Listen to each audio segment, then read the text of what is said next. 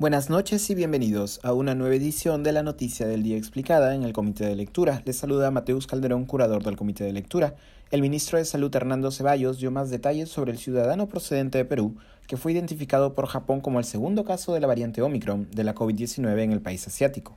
Ayer por la mañana, el gobierno japonés anunció el segundo caso identificado de la variante Omicron, considerada de alto riesgo por la Organización Mundial de la Salud, un hombre de 25 años que llegó al aeropuerto de Narita desde Perú el 27 de noviembre pasado. Dos días después, Japón ya había identificado un primer caso de la variante Omicron, también un pasajero extranjero, un diplomático de Namibia, que arribó a Narita el 28 de noviembre pasado. De acuerdo con las autoridades japonesas, el ciudadano procedente de Perú que fue testeado por COVID-19 en el mismo aeropuerto, cito, no presentaba ningún síntoma en el momento de la entrada, pero posteriormente desarrolló fiebre y dolor de garganta.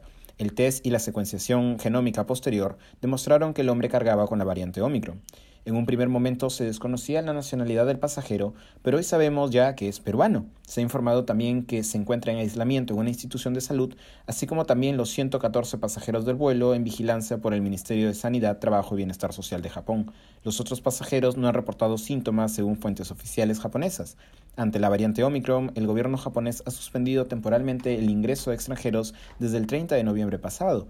El anuncio del gobierno de Japón, sin embargo, llamó la atención dado que el Perú todavía no ha detectado ningún caso de Omicron hasta el momento en territorio nacional. Hoy el ministro Ceballos explicó la situación del ciudadano peruano y las medidas que el gobierno está tomando ante la posibilidad de la diseminación de la variante Omicron. De acuerdo con Ceballos, se sabe que el hombre, de padre peruano y madre japonesa, llegó a Perú el 27 de octubre pasado y que tras ello viajó a Piura, donde contrajo matrimonio con una peruana en una reunión a la que asistieron 14 personas.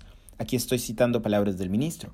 La esposa tiene síntomas, a ella se le ha tomado la muestra para el secuenciamiento genómico para ver qué tipo de variante tiene.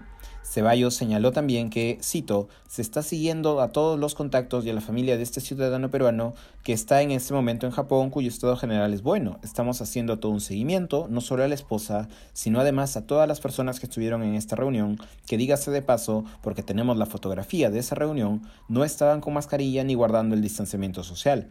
Aunque el ministro resaltó que el peruano había estado dos días en Brasil y también había hecho una parada en Qatar durante su vuelo a Japón, el infectólogo Roger Araujo, del Instituto Nacional de Salud, ha indicado que no puede descartarse que la variante Omicron ya esté en el Perú.